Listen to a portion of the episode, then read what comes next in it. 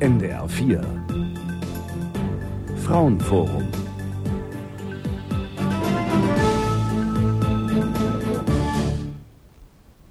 Heute heißt es hier Tatort Familie oder wie der Staat häusliche Gewalt bekämpfen will.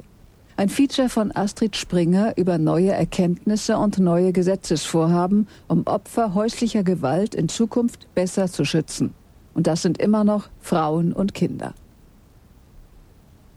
Die Familie. Das ist und bleibt ein Ort der Sehnsucht. Mit jedem Menschen wird er neu geboren. Familie, das ist der Raum, der vor den Gefahren draußen in der rauen Wirklichkeit schützt. In einer Welt ständigen Wandels mit all ihren Unsicherheiten und Unwägbarkeiten verspricht keine Lebensform so viel Sinn wie eine liebevolle Partnerschaft mit Kindern. Geborgenheit, Zuwendung und Vertrauen erwarten Liebende, wenn sie sich zur Heirat entschließen. Die Ehe, die staatlich geschützte Form der Familie, wird als die Garantie dafür angesehen, dass sich diese persönlichen Ideale im Alltag auch verwirklichen lassen. Auch Monika Barklow ging mit solchen Hoffnungen und Sehnsüchten ihre zweite Verbindung ein. Eine Scheidung lag hinter ihr.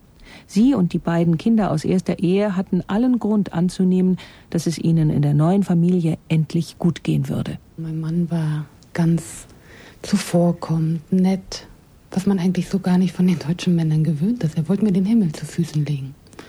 Und ich meine, man ist auch nicht dumm, man ist irgendwie ist man auch realistisch, aber man hat es doch irgendwo geglaubt oder gehofft.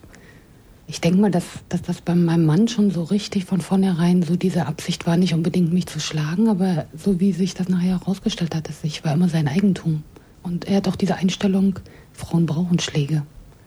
Ab und zu muss das mal sein. Dass ich nicht arbeiten gehen sollte, dass ich zu Hause bin für ihn, für die Kinder. Das war für ihn eine intakte Familie. Ne? Die Frau zu Hause am Herd, nicht unter anderem Menschen kommen. Eigentlich nur für ihn da sein. Meine Interessen haben nie gezählt. Das passiert mir nie, hatte auch Frau Barklow gedacht, wenn sie in der Zeitung über prügelnde Ehemänner las. Das mache ich nie mit. Mich fest kein Mann an. Das ist unglaublich, wie schnell man da ist. Schnell ist nicht ganz das richtige Wort. Acht Jahre dauerte es, bis sie die Kraft hatte zu gehen, weil sie einfach nicht mehr die Kraft hatte zu bleiben. Die gelernte Bilanzbuchhalterin war bis zur Geburt des dritten des gemeinsamen Kindes berufstätig gewesen. Dann kam ja das dritte Kind, dann blieb ich zu Hause, was meinem Mann auch ganz recht war. Also er wollte auch immer noch ein Kind. Und danach, ja, er hat es mal irgendwie geschafft, dass ich nicht arbeiten gegangen bin. Ich habe das Kind dann noch zwei Jahre gestillt. Ich hätte natürlich lieber nach einem Jahr schon aufgehört, aber mein Mann war der Meinung, das Beste für seinen Sohn. Und wenn das Kind nach der Muttermilch schreit, kriegt es das. Inzwischen war sie in jeder Hinsicht von ihrem Mann abhängig geworden. Sie besaß kein eigenes Einkommen mehr und war durch zwei Schulkinder und ein Baby ganz ans Haus gebunden. Das war der Zeitpunkt, ab dem ihr Mann immer häufiger zuschlug. Das war so, dass mein Mann nur so geschlagen hat, dass das auch draußen keiner mitbekommt, die Umgebung nicht. Dass ich war nie, hatte nie ein blaues Auge oder ein aufgeplatztes Trommelfell war das Schlimmste. Aber da habe ich dann auch dem Arzt gesagt, da habe ich einen Ball gegen bekommen. Man schämt sich ja auch, ne? Und Sonst hat er das so lange nur gemacht, bis er gemerkt hat, ich habe Angst, ich sag nichts und ich mache nichts mehr und dann war gut. Damit hat er eigentlich das erreicht, was er wollte. Das klingt erschreckend unzivilisiert. Und das ist es auch, bestätigt der Diplompsychologe Professor Dr. Knut Eike Buchmann. Er unterrichtet an der Fachhochschule der Polizei in Villingen-Schwenningen. Wir müssen zur Kenntnis nehmen, dass Menschen, die sich entschließen, mit anderen Menschen zusammenzuleben, also in einer traditionellen Partnerschaft, ja immer ein großes Gepäckstück mitbringen. Das heißt, sie haben Erfahrungen gesammelt, sie haben auch genetische Programme gespeichert. Diese Programme heißen unter anderem, ich muss zu fressen haben, um das salopp zu formulieren. Ich muss Sexualpartner haben, um meine Nachkommen zu gewährleisten, um damit das Überleben zu sichern. Damit verbunden ist eine sehr starke Vorstellung davon, dass wir Macht ausüben wollen. Und damit werden durchaus auch Menschen gesehen, dass mir Menschen gehören, über die ich verfügen kann. Wenn man jetzt die Partnerschaft anschaut, die Ehe im traditionellen Sinne anschaut und fragt, wo sind denn eigentlich die Ursachen, die Hauptmotive für Gewalt in der Ehe? Die Hauptmotive sind sicherlich, dass hier ein mangelndes wechselseitiges Interesse festzustellen ist. Das heißt, nach einer kurzen Zeit der sage ich jetzt mal, der aufblühenden Liebe kommt es häufig dazu, dass jemand das Interesse am anderen verliert und natürlich auch dessen Verhalten verurteilt, beurteilt. Und das ist eigentlich die erste Konsequenz, die dazu führt, dass hier wieder Egoismen eine Rolle spielen. Also man erlebt sich nicht als gemeinsames Team sozusagen, sondern jeder möchte auf seine Art und Weise äh, sein Leben ausleben. Das sind sowohl die Männer als auch die Frauen, denke ich. Aber es sind die Männer, die dann zuschlagen. Und wer neben den misshandelten Frauen und ihren Kindern besonders darunter leidet, ist Deutschlands Polizei. Peter Krämer ist Polizist in Karlsruhe. Ich habe 1996 eine größere Polizeidienststelle als Leiter übernehmen dürfen und habe dort festgestellt beim Lesen der Tätigkeitsberichte und auch bei den direkten Gesprächen mit den Kollegen aus dem Streifenwagen den Kolleginnen, dass äh, die Einsätze bei Gewalt im sozialen Nahraum, ich umgeschützt unseren Arbeitsbegriff, die Hausstreite, nahezu unter täglichem Eindruck zunehmen. Wir haben derzeit so ein Level von 150 Hausstreite im Jahr, das bedeutet jede zweite Nacht massive Gewalt. Und äh, es ist auch festzustellen gewesen, dass die Kollegen zunehmend unter diesen Einsätzen leiden, äh, sagen wir, mindestens bedrückt sind oder äh, das Gefühl entwickelt haben, sie können schlussendlich über das konkrete Gewaltverhindern vor Ort rausgehend nichts weiteres leisten. Und das hat mich auf den Gedanken gebracht, Mensch, da muss etwas geschehen. Seit langem ist das Problem bekannt und seit 30 Jahren auch benannt. Aus dem Jahr 1976 nämlich stammt der erste grundlegende Bericht der Gewaltkommission der Bundesregierung und zehn Jahre danach, also 1986, wurde er erneuert. Geändert hat sich trotzdem noch nicht viel. Zwei Drittel aller Polizeieinsätze, die mit Gewalt zu tun haben, gelten den sogenannten Familienstreitigkeiten. Obwohl es so lange schon bekannt ist, wird das Problem erst jetzt allmählich in Angriff genommen. Der Angang ist schwierig, denn auf Seiten der Polizei, der Beamten und Beamtinnen vor Ort herrscht große Unsicherheit, was sie tun dürfen oder lassen müssen. Auch Monika Barklow hat das erlebt. Das war damals so, dass mein Mann mich, äh, wir hatten ein Haus und das war so umzäunt und hatten Hunde freilaufen. Und die Beamten standen vor der Tür und kamen nicht rein wegen der Hunde. Und mein Mann hat mich dran bedroht mit Messern, hat gesagt, also wenn du gehst, dann gehst du hier nicht lebend. Und also und ich weiß, dass das bei ihm kein Gerede gewesen wäre, weil das war ja sein Leben. Also wenn ich gehe und die Familie, für ihn war das so, dass, dass ich dann die Familie kaputt mache und das wäre für ihn unvorstellbar gewesen. Also ich glaube schon, dass er das an diesem Moment getan hätte.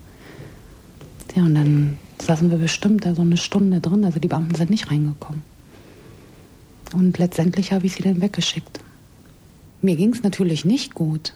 Also da war auch eine Polizistin bei und die hat mich dann so zur Seite nochmal genommen. Ich musste rausgehen und denen das sagen.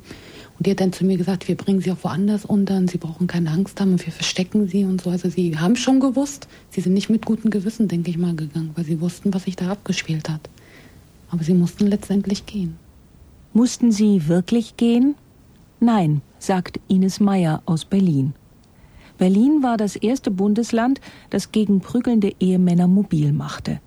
Seit 1995 gibt es dort das BIG, das Berliner Interventionsprojekt gegen häusliche Gewalt. Ein Modellprojekt des Bundesfrauenministeriums und des Senatsamtes für Frauen in Berlin.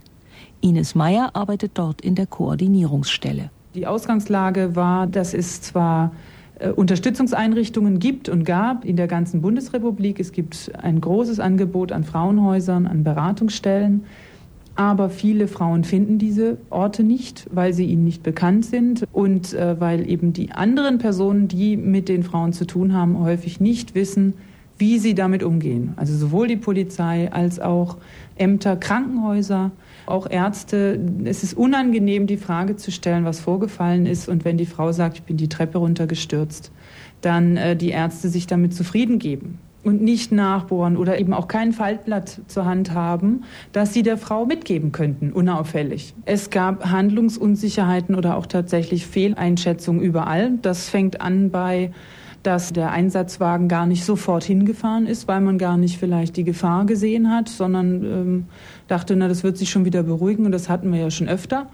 Oder dass die Polizei zwar an die Tür gegangen ist und geklopft hat, wenn dann dort aber irgendwie der Mann an der Tür stand, gesagt hat, der Fernseher war nur ein bisschen laut, ist die Polizei wieder gegangen.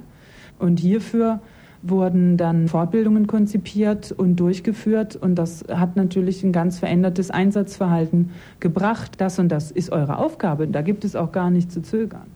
In Baden-Württemberg, in der Dienststelle von Peter Kremer, waren die Beamtinnen und Beamten genauso wenig vorbereitet. Die Kollegen sind im Rahmen der Ausbildung hauptsächlich vorbereitet, zum Beispiel auf Opfer bei Verkehrsunfällen und sind natürlich jetzt äh, weniger vorbereitet auf die Opfer, die wir antreffen, zum Beispiel bei familiärer Gewalt, wenn die Frau verletzt ist, wenn wir einen Mann betrunken antreffen, wenn die Wohnung in Trümmer liegt.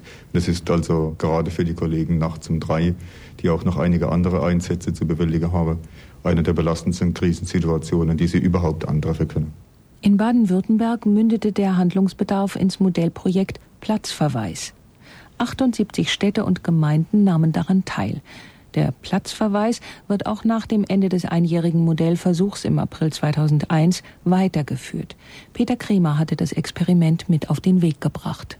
Für uns ist ganz wichtig, dass wir sofort die Gewalt beenden und die polizeiliche Generalklausel, zumindest für Baden-Württemberg gesprochen, gibt uns die Möglichkeit, den Täter aus der Wohnung, gegebenenfalls auch der gemeinsamen, auch eigenen Wohnung zu verweisen. Wir haben in Karlsruhe momentan die Situation, dass wir uns mit der an sich zuständigen Polizeibehörde auf eine Sofortfrist von sieben Tagen geeinigt haben. Es geht direkt nach dem Einsatz eine Meldung an die Behörde, die dann schon am nächsten Werktag, also direkt nach der Tat, den Bericht in Händen hält und dann zu prüfen hat, ob sie dieser sieben Tagesfrist zustimmt, gegebenenfalls auch nach Rücksprache mit dem Opfer auf zurzeit etwa einen Monat verlängert.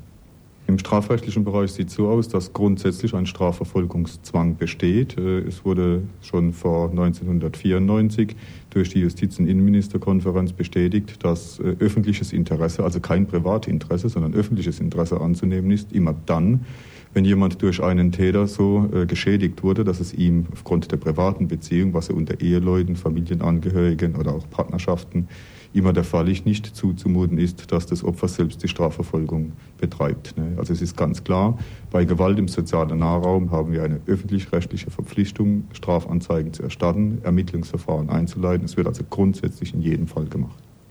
Außer mit den rechtlichen Unsicherheiten sehen sich die Strafverfolgungsbehörden noch mit einem viel schwierigeren Problem konfrontiert, und das sind die Frauen selbst.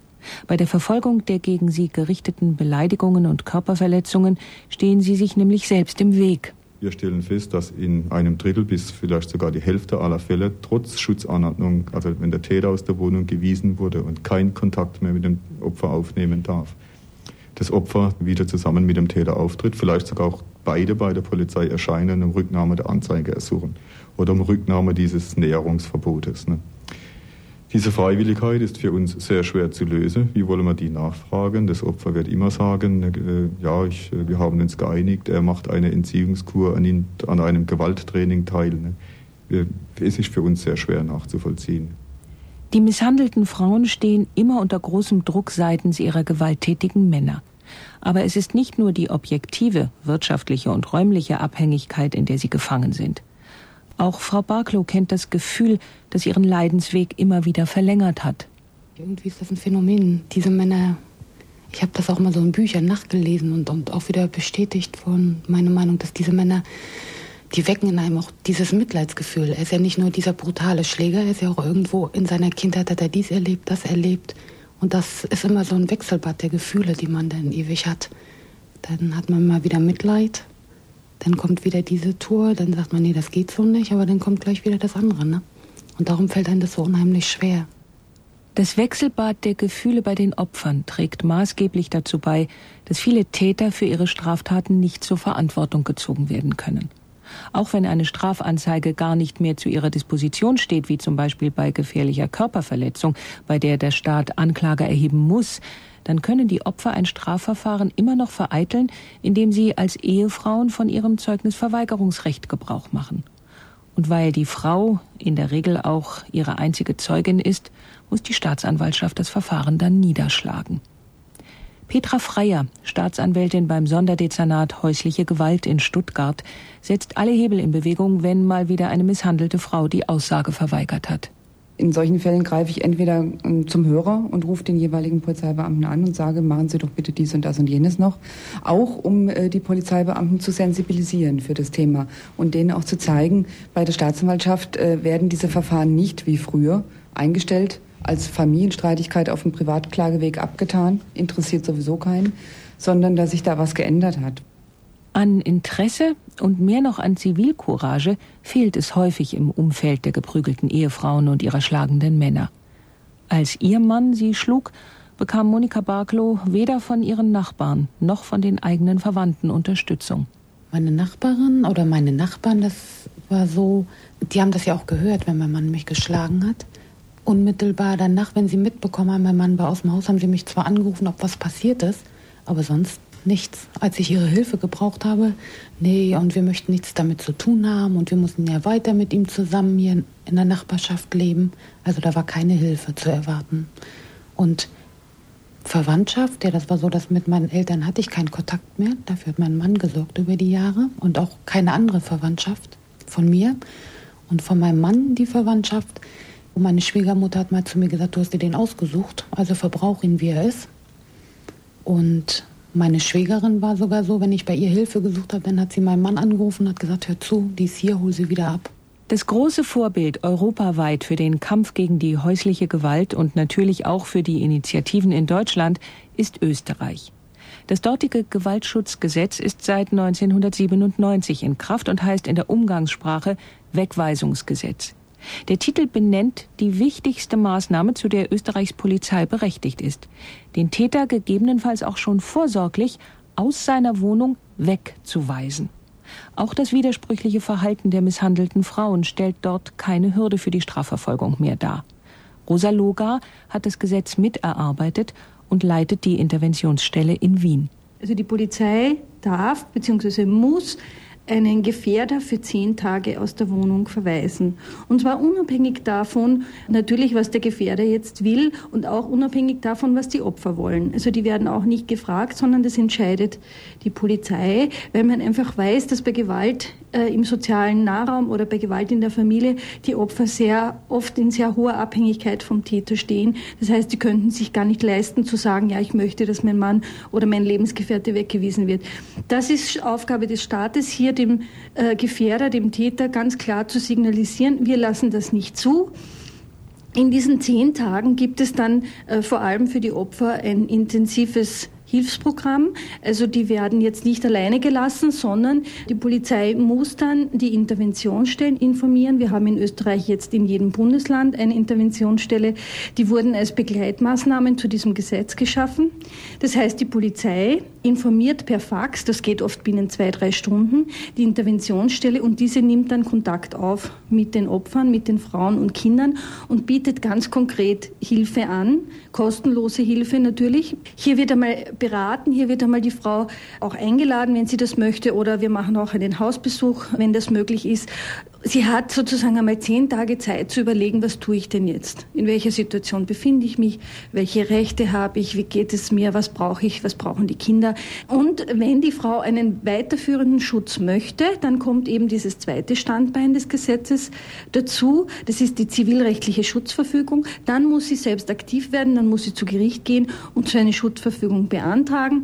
Die bekommt sie einmal für drei Monate. Und wenn sie zum Beispiel verheiratet ist und dann ein Scheidungsverfahren einleitet, auch bis zum Ende des Scheidungsverfahrens. Vor allem die sehr starke Stellung der Polizei hat das österreichische Gesetz zu einem Erfolg gemacht. Wenn sie zum Tatort Familie gerufen wird, hat sie per Gesetz präzise Handlungsanweisungen. Rosa Logar erläutert. Ganz wichtig ist, dass dabei die äh, Opfer und Täter oder die vermutlichen Opfer und vermutlichen Täter getrennt vernommen werden, also dass sie nicht in einem Raum vernommen werden, weil die Opfer sich natürlich nicht trauen, etwas zu sagen, wenn der Täter dabei ist. Das heißt, Sie müssen dann sozusagen eine, in Österreich heißt das Gefahrenerforschung machen. Sie müssen sich anschauen, wie schaut die Wohnung aus, gibt es hier Spuren von Kampf, gibt es vielleicht Nachbarn, die Zeugen sind, was haben die gehört, gibt es Verletzungen, was sagen die Betroffenen. Und damit kann dann auch kompensiert werden, wenn die Frauen sich nicht trauen, gegen den Täter auszusagen.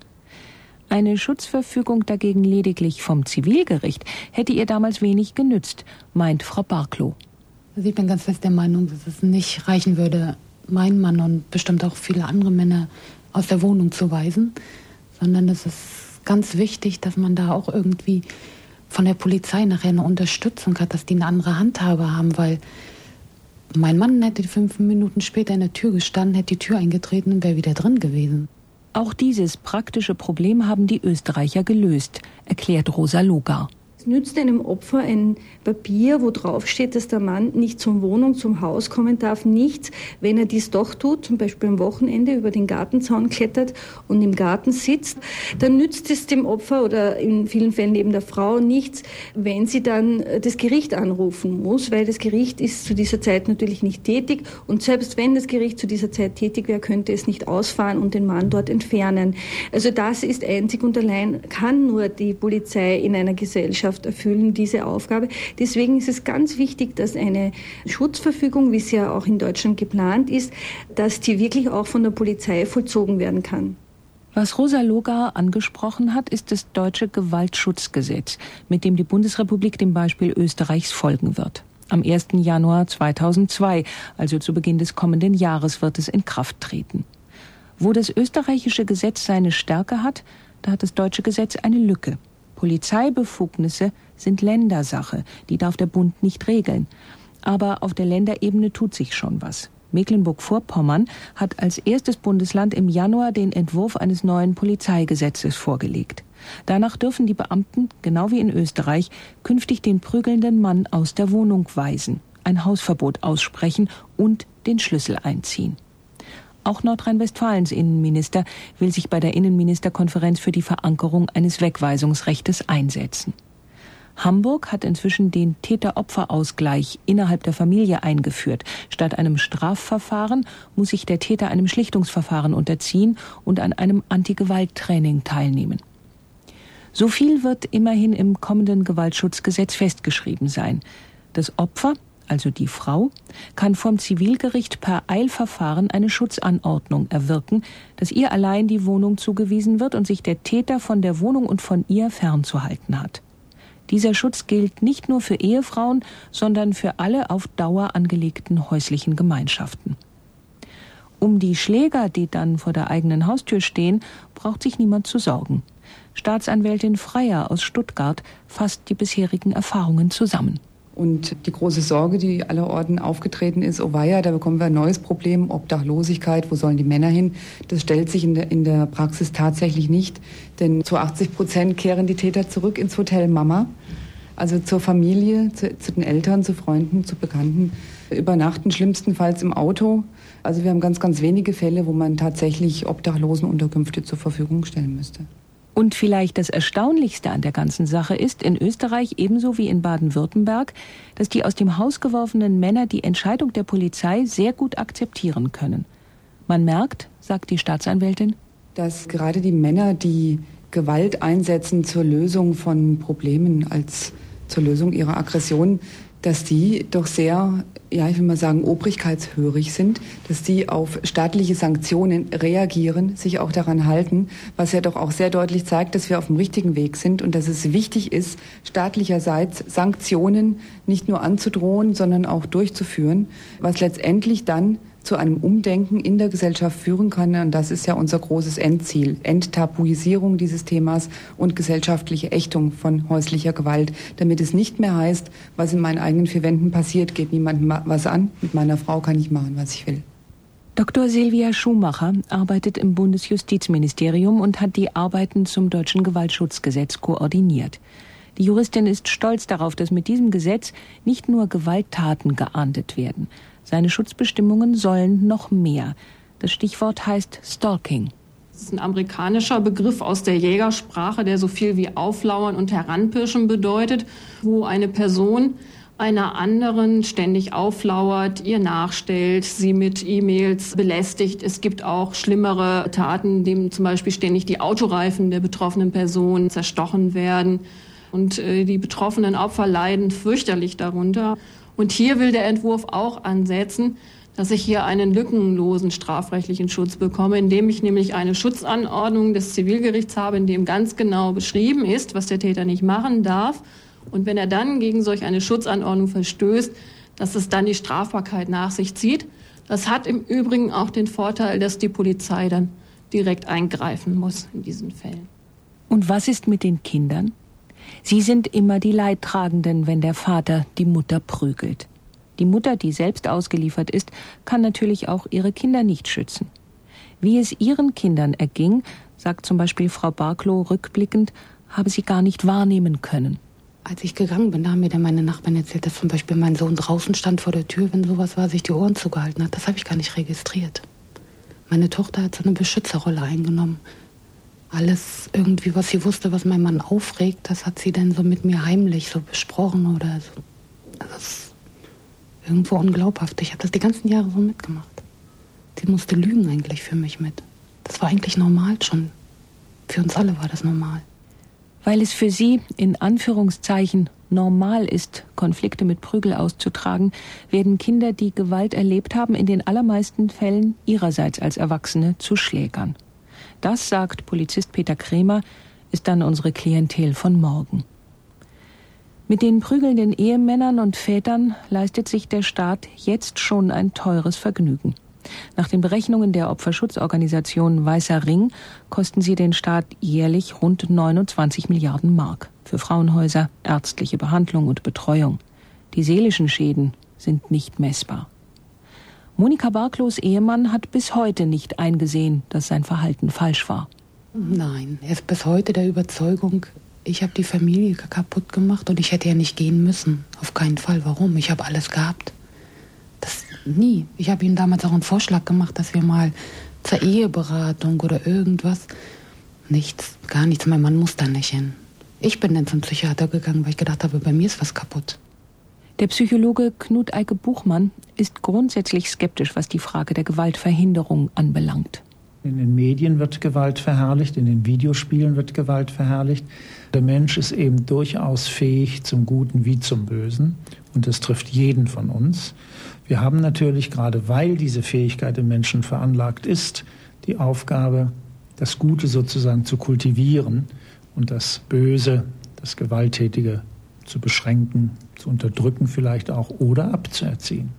Das klingt sehr theoretisch und angesichts der Gewalttätigkeit an den Schulen geradezu utopisch. Oder liegt diese Lösung doch näher, als man denkt? Beate Sorg-Pleigner, Studienleiterin an der Evangelischen Akademie in Bad Boll, hat bei ihren eigenen Kindern eine höchst erstaunliche Beobachtung gemacht. Ich habe eine Tochter und einen Sohn, die beide in ganz unterschiedlichen Kindergarteneinrichtungen waren. Meine Tochter ist eigentlich entgegen dem, was man so erwarten würde, ein sehr aggressives Kind, das auch mal zuhaut.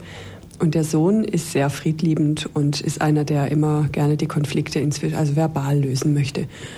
Und ich habe festgestellt, dass das mit der Erziehung in den Einrichtungen zusammenhing. Meine Tochter war in einer Einrichtung, da war es wirklich so, wer zuerst morgens kam und in die Bauecke ging, der durfte da den Rest des Vormittags bleiben, so nach dem Motto, der war zuerst dran. Oder wenn da Konflikt entstanden war, dann sagte die Erzieherin auch schon mal, ja, dann wehr dich halt. Dann schlag zurück, wenn er dich schlägt. Und im Grunde genommen ein Gewaltverhalten zur Konfliktlösung als einzige Möglichkeit den Kindern an die Hand gegeben wurde.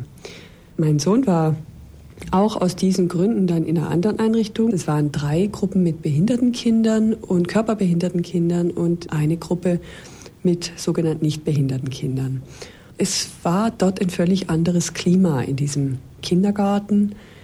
Ein Klima äh, gegenseitiger Rücksichtnahme und ein Klima, in dem völlig klar war, geschlagen wird nicht. Denn die behinderten Kinder, die könnten sich ja in keiner Weise irgendwie wehren.